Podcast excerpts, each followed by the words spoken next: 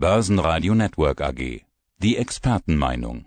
Der Börsenpodcast. Mein Name ist Thorsten Polleit, ich bin der Chefvolkswirt der Degussa. Und Sie sind außerdem Autor des Degussa Marktreports und da widmen Sie sich natürlich auch den Geschehnissen von Anfang der Woche. Zu Wochenbeginn hatten wir einen Absturz der Gold- und Silberpreise. Flash Crash wurde das gängigerweise überall bezeichnet. Herr Polleit, was war da los aus Ihrer Sicht und ist Flash Crash überhaupt die richtige Bezeichnung? Also was sich zugetragen hat, war tatsächlich am frühen Morgen des Montags im asiatischen Handel.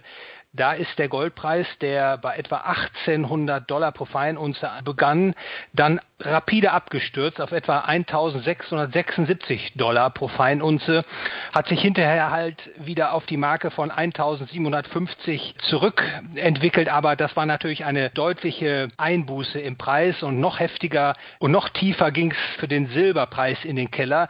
Der Eröffnungskurs war bei 24 Dollar pro Feinunze und äh, der Handelstiefstand war dann kurz kurzzeitig 22,10 US-Dollar pro Feinunze.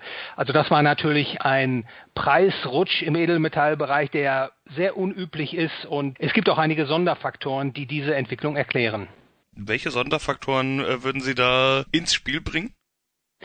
Was stattgefunden hat, war ein Preisrutsch, der über den sogenannten Papiergoldmarkt ausgelöst wurde, also über den Futurehandel insbesondere.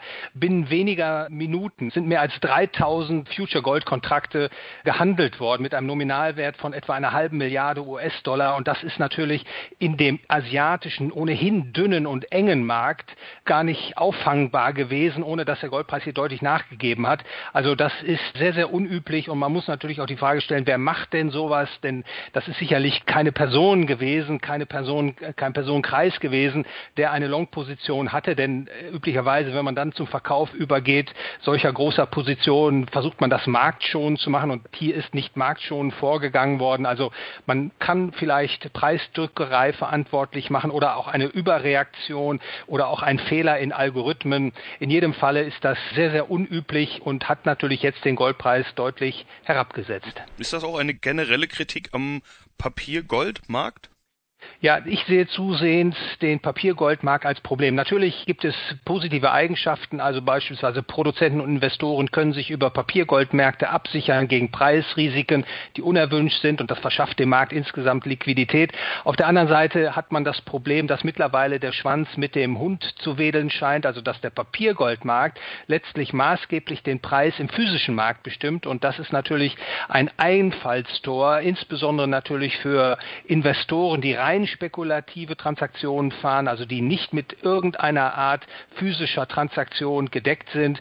Und das ist ein Einfallstor natürlich, um den physischen Markt gewissermaßen aus dem fundamentalen Gleichgewicht zu stoßen. Und das halte ich mittlerweile für problematisch, denn die Papiergoldmärkte sind gewaltig. Sie haben ein gewaltiges Volumen mittlerweile erreicht und äh, das führt natürlich jetzt auch zu solchen für den Edelmetallanleger insbesondere sehr, sehr ungünstigen Entwicklungen. Ist denn auch die Notenbank da als Faktor zu nennen? Welche Rolle spielt die in dieser Entwicklung? Es hat äh, über das Wochenende Spekulationen gegeben, dass die Arbeitsmarktzahlen in den Vereinigten Staaten von Amerika deutlich besser ausfallen könnten und die Geldpolitik also früher gestrafft werden könnte. Und da haben natürlich ein oder andere Investor auch versucht, sein Portfolio abzusichern, beispielsweise über die Future-Märkte in den Edelmetallsegmenten. Und das hat natürlich jetzt zu einer Entwicklung geführt, die mit den fundamentalen Verhältnissen im Edelmetallmarkt gar nicht in Einklang stehen. Das hat jetzt die Anleger verunsichert zurückgelassen und man äh, kann jetzt vermutlich etwas abwarten, mit einem gewissen Optimismus nun darauf hoffen, dass äh, das Vertrauen sich äh, fängt und der Edelmetallpreis sowohl für Gold und Silber auch wieder auf den fundamentalen Aufwärtstrend zurückkehrt und möglichst rasch. Denn aus fundamentaler Sicht lässt sich eben tatsächlich sagen, der Goldpreis ist zu niedrig und gleiches gilt für den Silberpreis. Also für Anleger, die einen langfristigen Horizont haben, ist das vermutlich derzeit ein sehr, sehr attraktives Einstiegsniveau. Und dennoch schreiben Sie einen Satz, ein Flash-Crash hinterlässt in der Regel Spuren. Was erwarten Sie da denn? Ja, in der Tat hat die Vergangenheit gezeigt, dass solch ein Flash-Crash Anleger verunsichern kann, also insbesondere auch institutionelle Anleger. Dann braucht es in der Regel eine gewisse Zeit. Es muss dann auch wieder die Rückbesinnung auf die tatsächlichen fundamentalen Entwicklungen erfolgen, damit der Preis im Edelmetallbereich Gold, Silber wieder anziehen kann. Aber ich bin zuversichtlich, ich sagte das ja eben bereits auch schon, dass das fundamentale Umfeld, also insbesondere die weltweiten Geldpolitiken, die offiziellen Währungen immer weiter in der Kaufkraft herabsetzen und dass Gold und Silber hier Versicherungen sind und die derzeit, so meine ich, bei aktuellen Niveaus ganz erhebliches äh, Preisaufwertungspotenzial bergen. Dann haben wir noch ein Jubiläum in diesem Jahr. Normalerweise sagt man ja ein Jubiläum zu feiern. Ob es zu feiern ist, das lasse ich mal dahingestellt. Bretton Woods, 50 Jahre Bretton Woods 1971. Auch darüber schreiben Sie im neuen Degussa Marktreport. Ja, wie ist denn Ihr Fazit zu diesem Thema? 50 Jahre Geld ohne Gold ist die Überschrift. Ich glaube, das ist ein ganz wichtiges historisches Ereignis, an das man erinnern muss, weil es unser weltweites Geldsystem maßgeblich geprägt hat bis zum heutigen Tag. Am 15. August 1971 beschloss die US-Administration unter Präsident Richard Nixon, die Goldeinlösepflicht des US-Dollar aufzuheben.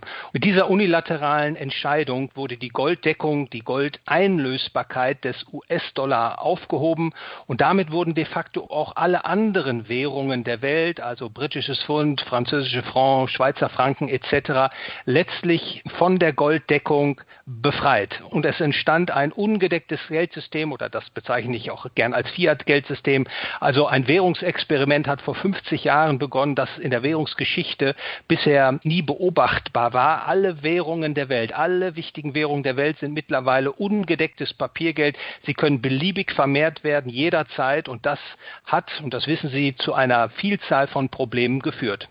Kommen wir mal zu einem Fazit. Sie haben ja vorhin schon gesagt, aktueller Goldpreis für Sie im Prinzip Kaufkurse, so will ich es mal übersetzen, war zwar nicht Ihr Wortlaut, aber das ist das, was mitgeschwungen ist. Aber zum anderen auch eine Überschrift in Ihrem Marktreport ganz klar, keine Alternative zu Gold. Was würden Sie als Fazit beschreiben zu all dem, was wir jetzt gerade besprochen haben? Ich glaube, das überragende Thema an dieser Stelle ist eben auch die Zukunft des Geldes. Dieses Ende von Bretton Woods vor 50 Jahren wurde ja vielfach gepriesen als eine neue Welt des Geldes. Geld, das die Zentralbanken durch Kreditvergabe in Umlauf bringen können zu jedem beliebigen Zeitpunkt, zu jedem politisch gewollten Ereignis. Und das hat sich jetzt zunehmend entzaubert. Die Probleme werden immer sichtbarer. Das Problem des guten Geldes gilt es zu lösen. Das ist eine Herkulesaufgabe, nicht nur für die Vereinigten Staaten von Amerika, sondern für die Weltgemeinschaft insgesamt. Und wenn man auf die lange Währungsgeschichte blickt, dann erkennt man, dass die Menschen immer wieder unterschiedliche Geldarten verwendet haben. Man kann erkennen, das ungedeckte Geld ist sicherlich nicht der Weisheitsletzter Schluss. Was immer funktioniert hat, waren Gold und Silber, also Edelmetalle, weil die Eigenschaften haben, die es zu besonders gutem Geld machen. Und der Wettbewerb des Geldes, so hatten wir ja auch in der einen oder anderen Folge unserer Gespräche schon einmal diskutiert, dieser Wettbewerb des Geldes hat begonnen, so meine ich, und Gold und Silber sind hier nach wie vor mögliche Kandidaten für das zukünftige Geld, das dann beispielsweise über digitale Zahlungsverkehrssysteme dann für den Tagesgebrauch, für Private und auch für Unternehmen zugänglich gemacht werden kann. Herr Polleit, vielen Dank für Ihre Einschätzungen. Ich bedanke mich für das Gespräch, Herr Leben. Der Börsenpodcast. Börsenradio Network AG. Das Börsenradio.